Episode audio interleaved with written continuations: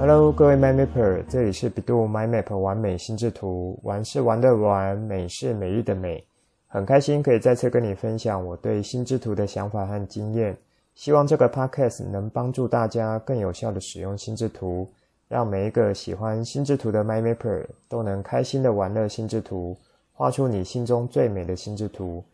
这一集我要继续和你聊，在心智图的基本规则中。几几乎乎是影响心智图效果成败的一个重要关键，就是关键字的使用。现在就来听传奇聊心智图，一起完美心智图。节目一开始，我想和你分享一下本周我在脸书分享的心智图文章，刚好是一篇关于今年进行学测的一位台中一中科学班的高中生，他如何利用心智图作为他进行学习的基本工具。尤其在他的英文写作方面，在这次学测中可以拿高分的关键是什么？这位同学归功于心智图提供的思考逻辑与良好结构。说到这里，有没有觉得有些话似曾相似呢？和我之前在节目中一直想和你强调的观念是什么呢？这位同学将心智图定位成什么样子的工具呢？是帮助他进行资料整理的工具，还是思考的工具呢？这个观念在我第一集节目中，以及之后几集，如果我有想到或正好有带到那个情境时，就会想一直和你做一些强调，一个非常非常重要的观念。那如果你是新的 MyMapper，可能还不知道；但如果是一直跟着节目来学习的 MyMapper，应该就知道我要说什么了。对了，就是心智图法这个工具要能更完整发挥它强大的功能，你不能只有把它当作是资料整理工具，还要把它当作是一个思考工具。那在这篇文章的报道中，这位学生的亲身经历以及心智图确实帮助到他的地方，就如报道中的陈述，很明显的可以把心智图可以发挥、可以帮助到他的地方。他就是用思考逻辑、良好结构这几个字带出来了。那也希望这则报道可以让你更加明白，心智图法就像是一根魔法棒一样，就是你大脑的魔法棒，也就是你大脑的伙伴。你越熟悉它，越训练它，它会和你的大脑相辅相成。它变得更厉害，你的大脑也会变得更厉害。你的大脑变得更厉害，愿意再用更完整、更创新的角度来发挥它的功能，那么它也就会更加厉害，可以带给你的效果也会更加的明显，就是一种进到良性循环的概念。好，以上呢就是节目一开始，我想和你分享一些觉得是蛮振奋人心的一则报道。那我也有利用这一篇报道的一些角度。当做是我这一周心智图文章分享的主题，以及我有再进行一次相关想法的整理，把过去我有写过呃心智图和写作相关的文章再做一次整理，成为这一次贴文的内容。相关的 po 文连结呢，我放在节目资料中，那有兴趣的 MyMapper 可以多加参考，以及看看这位孩子是怎么使用心智图的这个工具。那当然，如果你觉得这个主题有兴趣，就是心智图写作法这个主题，那也欢迎你亲自来试看看，画一张心智图，然后可以和我做分享。每一个人的角度都会不一样，因此用心智图呈现出来的样貌也会不同。这也是心智图很迷人，一直非常吸引我的点。接着，我们进到今天的主题。我将心智图法中关键字的技巧分作三个面向来和你聊。第一是关键字的观念，第二是关键字的使用，第三是关键字的准备。在上一集中已经有将观念的部分带给你们，包含为什么关键字是很重要的，以及为什么大脑会喜欢关键字这样子的资讯。我用了几个例子来说明。以及介绍心理学研究的角度，完形理论。我们的大脑是喜欢线索的资讯，或说像是片段、摘要这样子的资讯，不管是文字或图像类别的。那在图像类的线索资讯呢，会更加明显的吸引大脑。当大脑看到这样子的线索资讯后，就会自动的将线索背后的完整样貌给拼凑起来。即使没有完整拼凑，也会想尽办法去找到相关的东西，来进行可能性的解释和解读。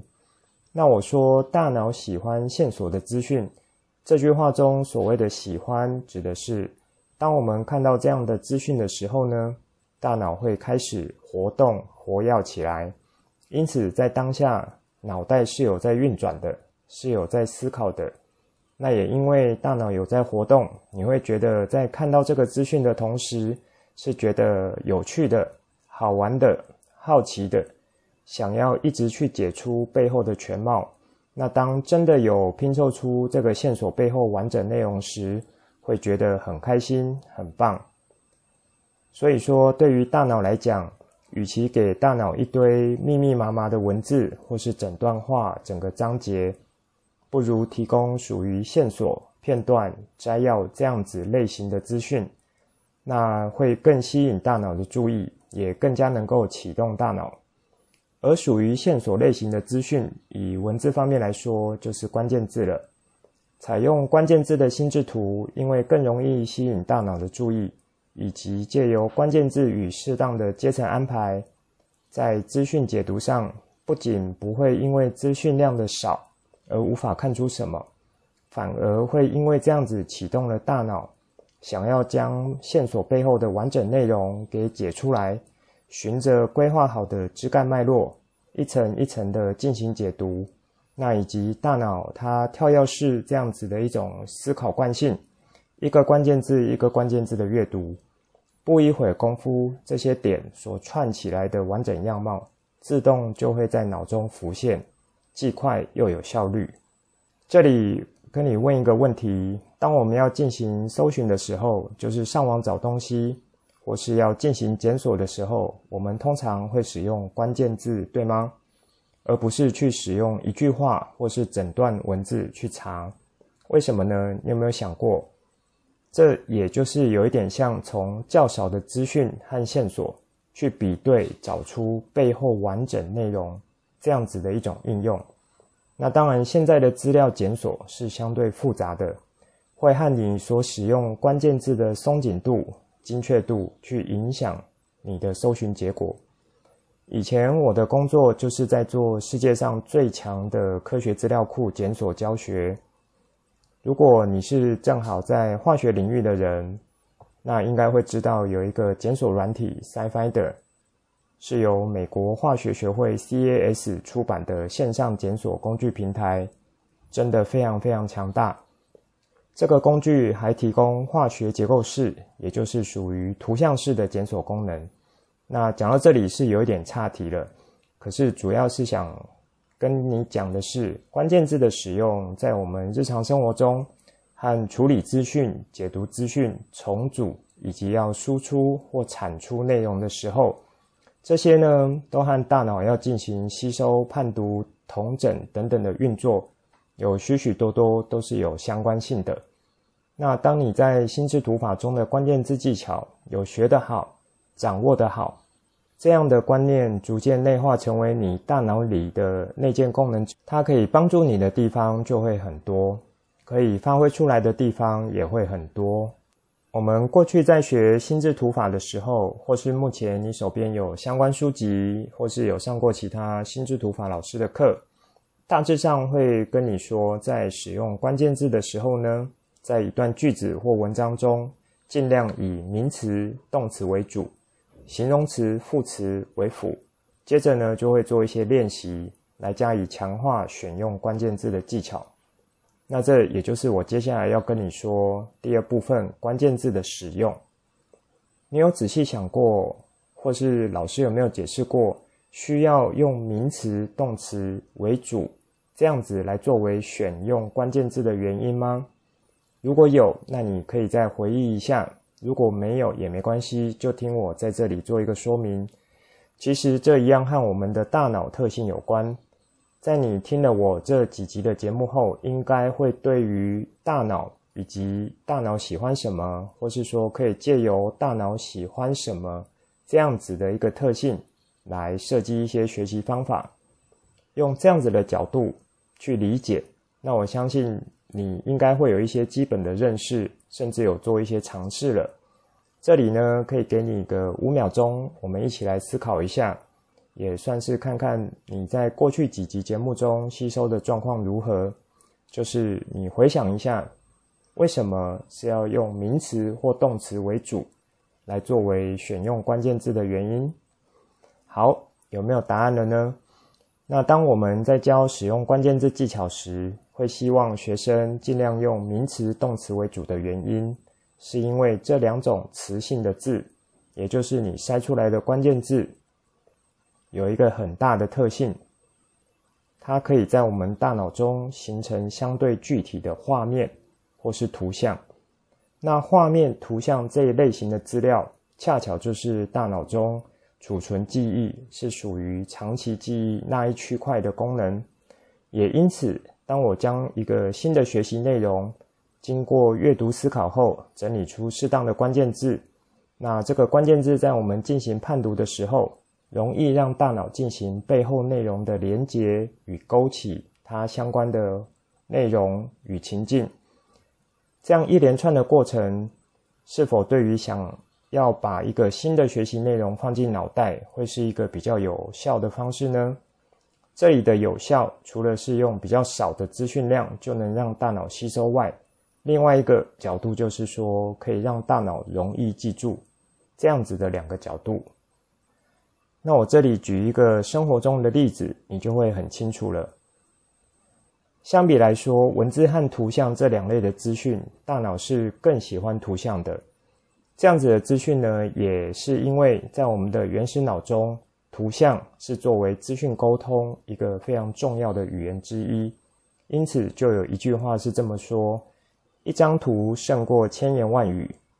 那请你试着想一下，或回想一下，你和几位朋友或家人一起去看一场电影，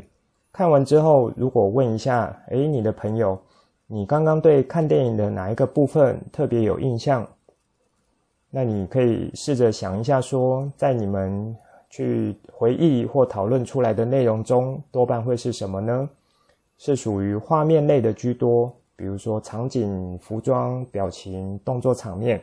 还是说是主角讲过的话，对白比较多呢？你可以想一下，像情节中的特殊场景，可能正好是你梦想中的场景，或是说你正好有去过那个地方，或有似曾相识的感觉，马上就可以在你的脑袋勾起一些相关的经验与回忆。或是呢，像主角的颜值、表情、身上穿的衣服、搭配的配件、包包，或是手机、衣服这些东西，那或是一些场景是导演透过特别的走位安排、点到为止的这样子拍摄手法，那让你有着延伸的无限想象，自动在你脑袋就会延伸往，比如说更美好、更幸福这样的样貌。或是说，在动作片里面可能会有更残酷、更黑暗的画面。这一切的一切，你试想一下，是不是都是画面这样子的一个东西占据你脑袋是比较多的比例呢？所以这就是一个很明显的例子。我们大脑对于图像、画面的好奇以及被吸引的程度是很强烈的，相对文字而言是更强烈的。那不为什么，是因为我们原始脑自古演化以来的功能，是因为这样子。那以及我们大脑原本的设计，就是对这一类的资讯有很高的接受度、储存度、辨识度，而这些东西我们可以总和称为画面，也就是图像的概念。这也是 Tony 在一九七零年代左右提出心智图法时，他有注意到我们大脑这部分的能力。而且这算是蛮自然的能力，而且又是很强大的能力。既然这是我们与生俱来的能力，为什么不要去顺着这样子的能力，借力使力，设计出一个可以有效帮助我们进行学习的一套方式呢？那这也就是心智图法它的一种发展源头吧。好，举了这个例子后，有没有让你觉得脑洞被大开？那这是我在之前也有提过，心智图法的原理、原则跟方法，其实不会到太难。会有这些操作方法原则背后都有它设计的逻辑，而最大的一个设计原则或逻辑，就是依着我们大脑对于资讯的自然处理方式。托尼先生就是想用这样子的角度，设计出一套很有系统的方式来帮助我们。名词和动词是使用关键字的首要之选，最主要原因就在于说，名词、动词可以触发我们大脑产生具体的图像、画面的内容，而有具体的画面、图像产生之后，自然对于这个图像所连接的字，也就是关键字，或说你要学习内容所整理出来的关键字，可以产生一个很强的连接。所以，当你第一次制作心智图的时候，有用心进行关键字的筛选，选出适合的关键字。当下你的大脑其实是有在运作，虽然说你选出的是字，可是像这一类字呢，本质上可能比较抽象或是虚拟，但从你的眼睛截取之后，借由大脑串出对应的具体画面，进而呢是在大脑中可以留下相对完整的刻画。我这里再举一个例子，我讲一句话。然后让你想看看哪一部分可以适合拿来作为关键字的选用，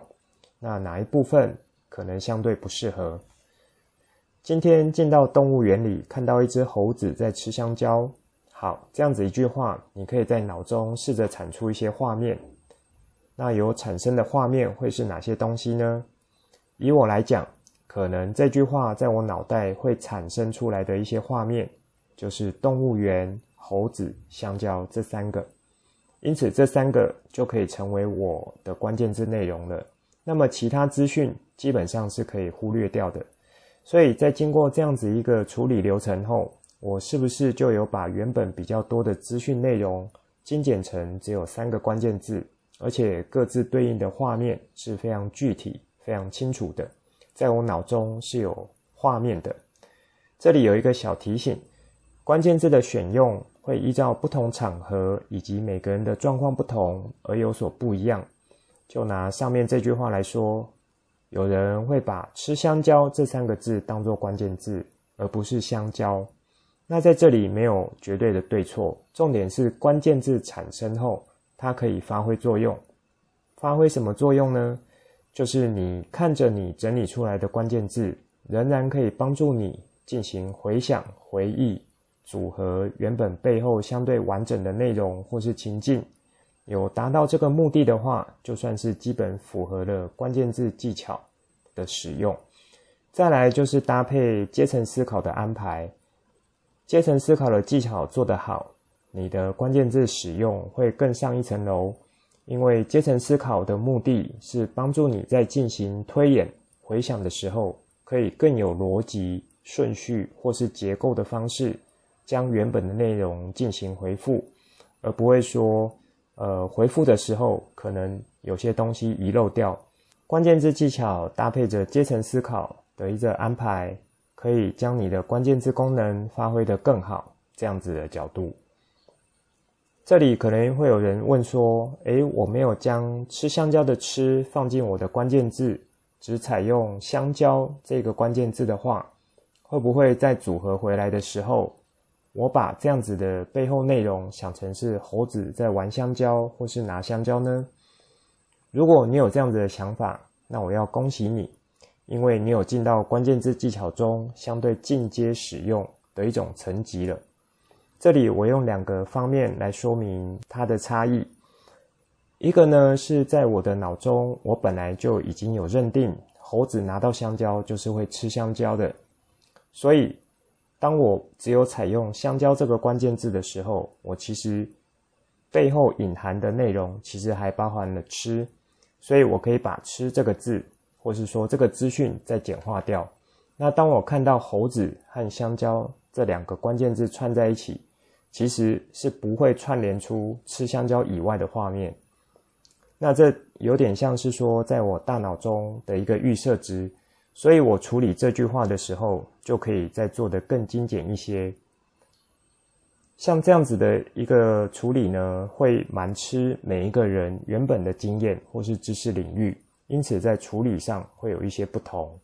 那么另一方面的说明是什么呢？我这里如果不放吃香蕉这样子一个关键字，而是把吃独立出来为一个关键字。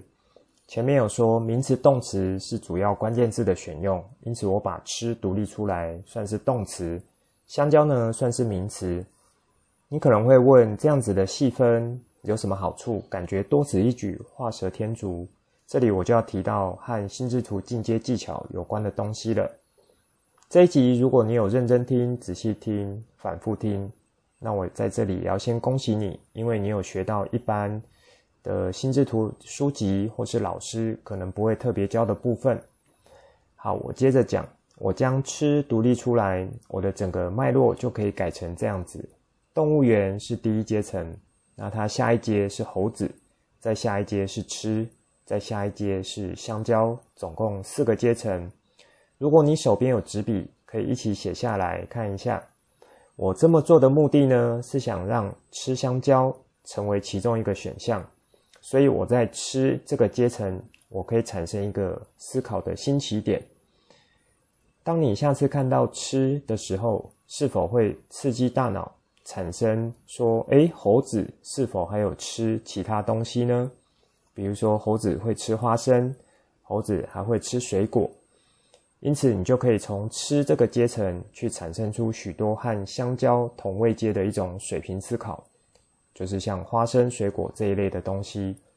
那你也可以说，从香蕉这个阶层往回推，来帮助你去刺激不一样的想法。什么意思呢？就是猴子除了把香蕉拿来吃，它可能还可以拿来玩，或是拿来储存。也就是你在吃这边，你去产生一个同位阶的思考。这样子一种做法，其实是一种帮助你做发散思考，或是说进行想法扩张的一种很有效的方式。在开头我分享的那位高中生，他使用心智图进行写作训练时，其实。我认为一部分就和我这里提到的关键字技进阶技巧一样，你如果可以把它发挥得很好，那它其实是可以帮助你去产生很多的想法的。通常在考试中要写作会遇到的难题是什么呢？可能就是当下没有想法，或是无法很具体说明你的角度，或是说只有一种方式来描述说明一个情境啊，或是一个情节。也就是你能够采用的东西很少，这时候你如果可以使用我上面说的这种方式，你原本接收的资讯只有今天进到动物园里看到一只猴子在吃香蕉，可是你借由关键字的拆解以及阶层的使用，却能发展出猴子还有吃花生、吃水果，或是说他除了吃这个动作之外，他还可以去玩香蕉、去储存香蕉。虽然这是一个简单的举例，但是透过这个举例，聪明的你应该可以举一反三，就是利用心智图这样子一种很特别的设计跟逻辑结构，来应用到你实际要使用的资讯上，也就是你正在学习的内容上。你可以想象一下，当资讯经过简化之后，而且经过有效的关键字使用，不但不会损失原本背后内容的完整性。甚至还能创造与带出更多、更丰富的关联想法，这尤其对于像要进行写作或是创意发想这一类的事情是非常有帮助的。而如果要进行像考试，它的内容是相对生硬的话，那你经过有效的关键字选用，它更可以帮助你用精简的方式，将你要学习的内容储存起来。而当要考试或复习的时候，你可以很有效的去还原背后的内容，而且是相对完整的内容。说到这里，你有没有觉得这有点像是一个压缩在解压缩的过程？我们常常会在进行档案传输的时候，如果因为档案太大，或是传输效率慢，或是说无法传输，可能就会经过一定程度的压缩。那当你在可以解压缩的时候，是把它原本的内容是相对完整的呈现出来。我这里所说的相对完整呢，是指因为在资讯领域所谓的压缩，其实就是把一部分的内容舍弃掉。那或是说在传输过程中会有一些失真状况，可是实际上它不会去影响在解压缩的时候所影响出大致上的内容这样子的一个角度。所以我觉得你可以用压缩、解压缩这样子的一个比喻来去理解关键字的选用和学习它的技巧。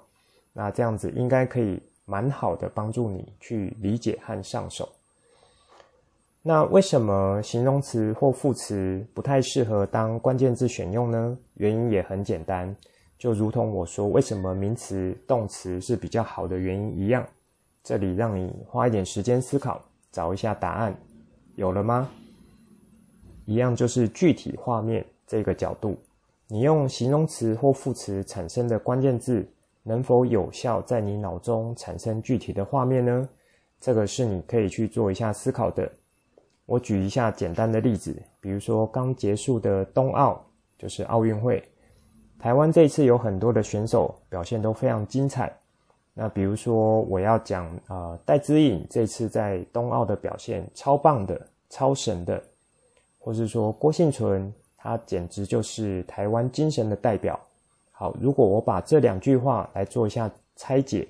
想要用关键字做一下处理，你会怎么来处理呢？而我如果要整理一篇关于这次冬奥台湾选手的表现，当我只有使用形容词相关的关键字，像是超棒的。超神的台湾精神，或是代表这几个，你脑中会产生什么呢？可能当我在讲的同时，诶，你可能会有一点不知道要抓谁的那样子的感觉，就是不知道要对应到哪一个具体画面。可能有人说，画面会很多啊，对，但是要你真正说出哪一个是我想要表达的，可能就不是那么精确了。好，这样子的差异有没有感受到呢？因为每一个人觉得像超棒的、超神的这种，似乎没有办法很明确去扣到一个非常具体的画面，或是说每个人他扣到的画面其实是很不一样的。那每一个人的解释都对，也可能都不对。但是我把关键字去改成像人名、地点这一种比较有相关具体画面的时候。当我讲这样子的内容，我想每一个人画面就是在脑袋产生的画面，应该会比较一致。好，那因为我在举例的时候会用比较生活例子，是让你希望你能有比较好的理解跟操作。实际上，我相信你要使用心智图帮助你的地方，不会只有日常或是说休闲方面，可能还会有很多是跟学习相关的。因此呢，当一个关键字选用起来的时候，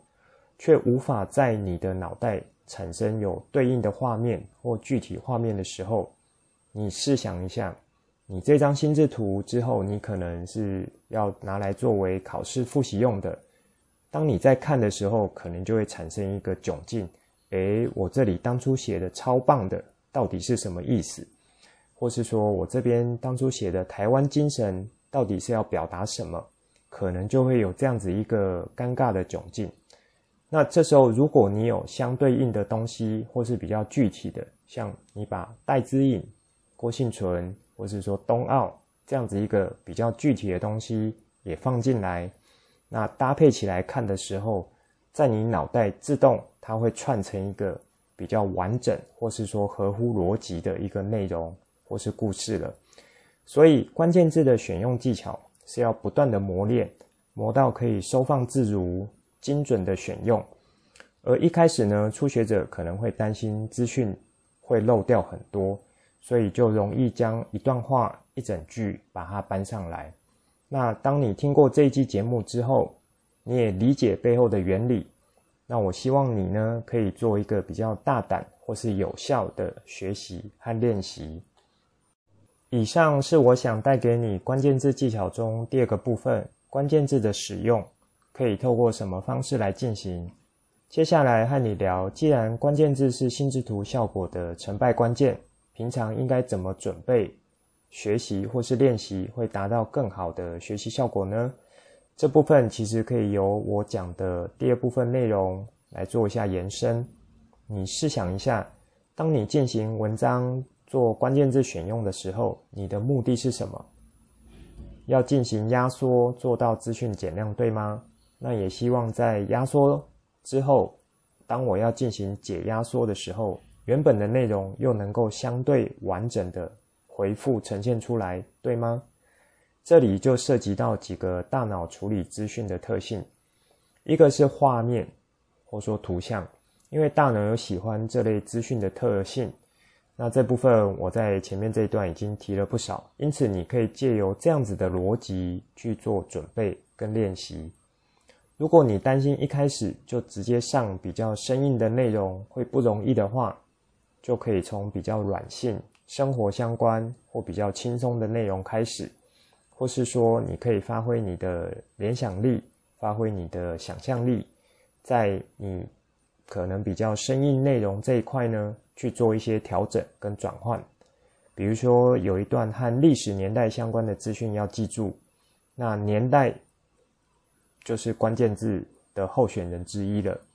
这时候就可以套用在记忆术中一个蛮普遍的技巧，就是数字图像的转换。因为数字毕竟它是相对抽象的，它可能没有特别的含义，除非你赋予赋予它一个特殊的这个意义在。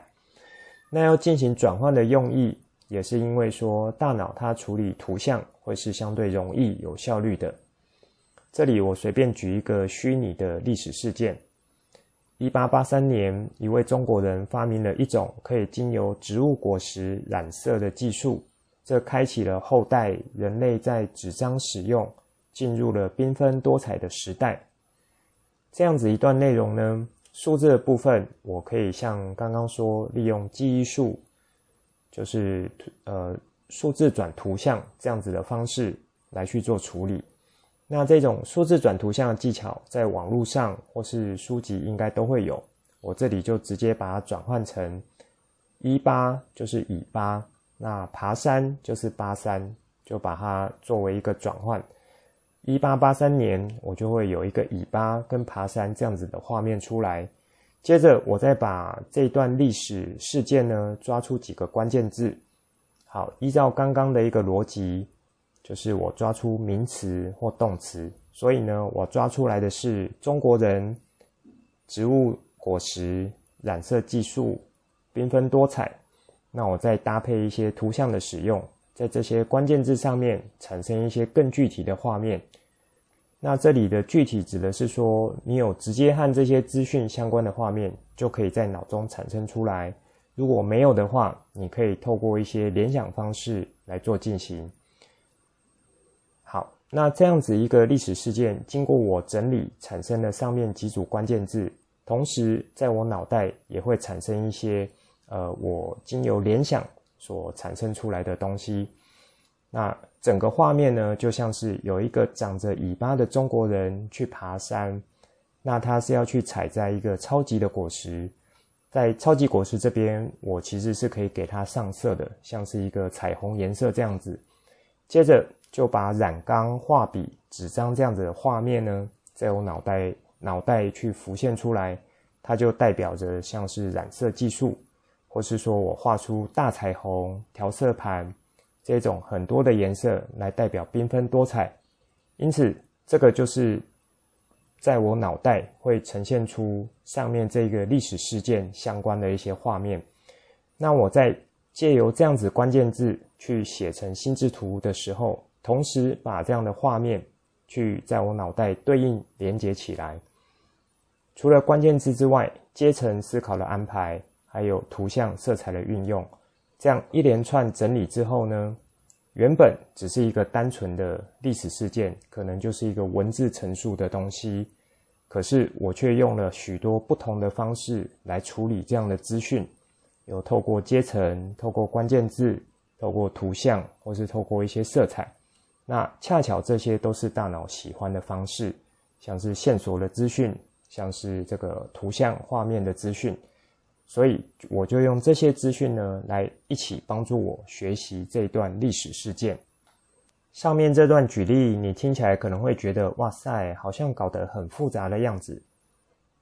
其实，如果你有熟悉这些流程和步骤的时候，上面这些我要做的，比较像是做一些拆解动作的解释，才花比较多的说明版面。实际上你处理起来应该会是蛮快的。在你脑中产生出画面，以及你选定选出的关键字之后，去进行阶层的安排，这样子一系列下来，应该是蛮流畅的。因此呢，在准备关键字技巧这部分，你平时可以去多充实资料库。哪里的资料库？就是你大脑的资料库。一些文字进来，你接收到资讯，可以蛮快速的去选出适合的关键字，以及那个关键字会对应的画面或是图像，像这样子可以具体又快速的产生出来。所以呢，像这样类型的资料库，你应该要有越来越多的东西放进去。那当你大脑中有越来越多这样的资料库的时候，你在面对新的学习内容，你选用关键字的能力其实是会提升的。你看到一个关键字，脑中马上冒出一些画面，以及连带去推演出下一个可能的画面或是情节，就像这样子一路顺便帮阶层思考也做了适当的安排了，所以整个过程是会相对流畅的。说到这里，你有没有发现，其实，在准备关键字技巧这一部分呢，就是要去将你大脑中对应的画面图像去做更充实、更多元的一个准备。因为文字、符号或数字这一类的资讯是相对抽象跟虚拟的，大脑在处理这些资讯的时候会比较卡，比较不擅长。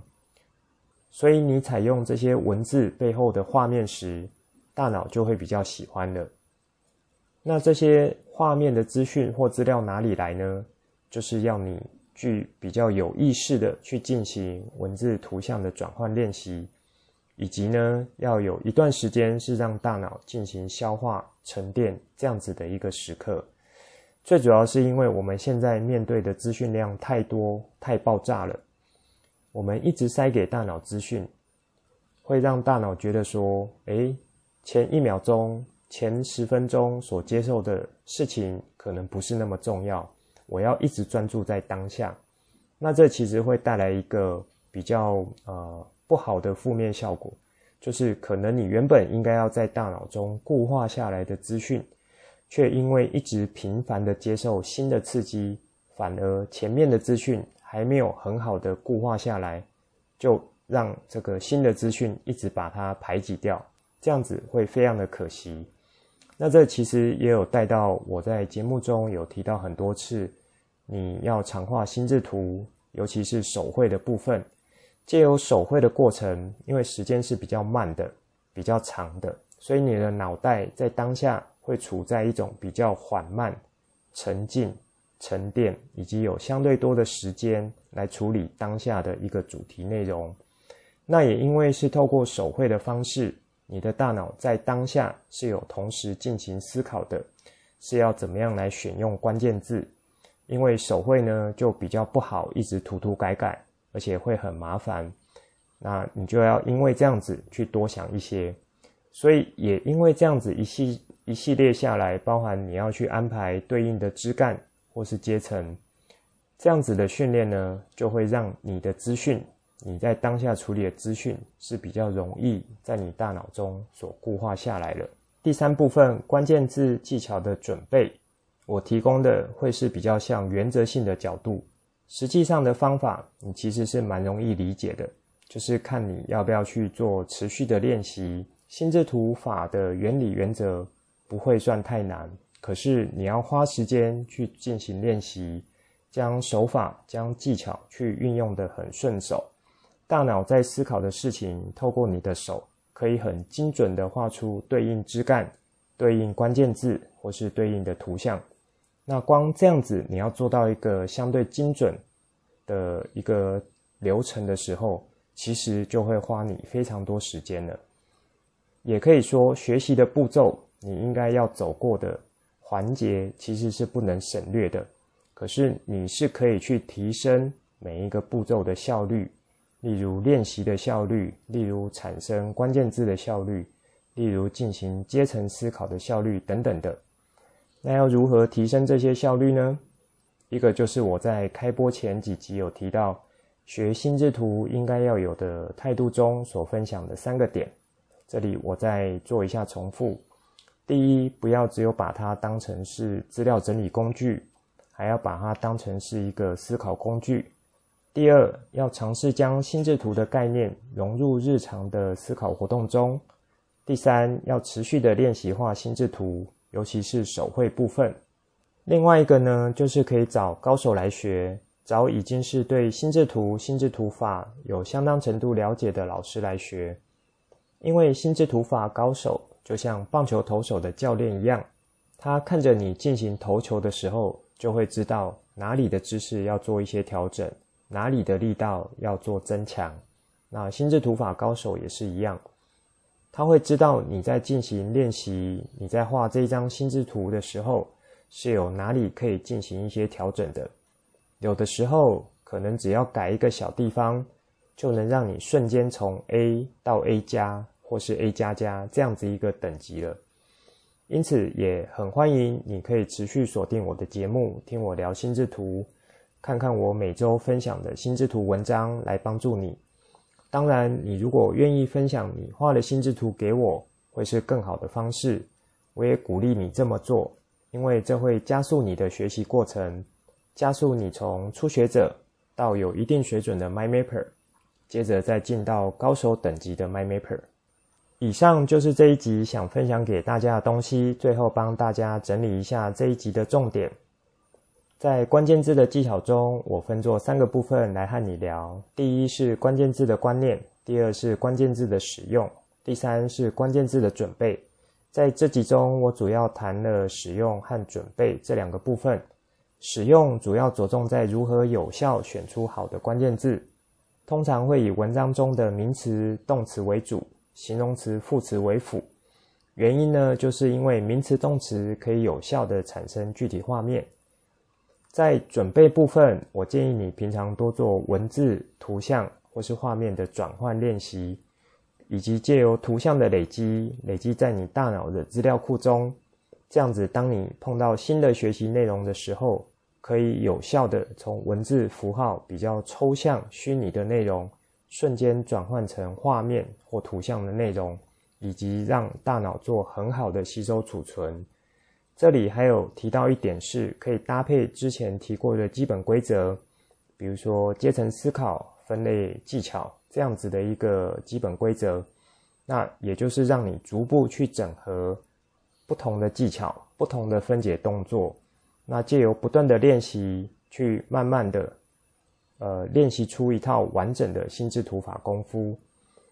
这里很欢迎你上下两集可以一起听。如果已经听过一次之后还想要复习的时候，非常建议调快速度，将两集内容再听一遍。这样子你会在脑中有更完整的观念，以及对于我要和你说的东西有更深的理解。即将要开学，进入新的学习阶段，因此，如果目前仍是学生身份的你，应该会面临到新的学习压力或是课业压力。那在这里，很欢迎你在听了我的节目之后，可以做一些实作或是做运用。更欢迎你将你实作的练习成果和我做分享。练习的环节跟步骤不能省略，但是过程可以加速。因此，有的时候我给你一些我的角度跟建议，可能就可以帮助你从 A 到 A 加，甚至到 A 加加。这一集的内容就先说到这里，之后再跟大家聊更多我对于心智图的认识所产生的经验和想法来跟你分享，带你一起重新认识心智图。希望你会喜欢今天的节目。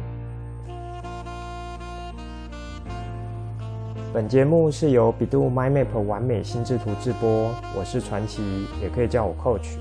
欢迎你听了之后有什么新的想法与角度，可以跟我互动，例如画出心智图，或是留言来跟我分享。节目单中附上官网、脸书还有 LINE 社群资料，可以随时透过这些地方和我做互动。如果你也喜欢这个频道，记得帮我订阅、加给爱心、加分享给亲朋好友，邀请他们一起来享受心智图的美好。我们下次见，拜拜。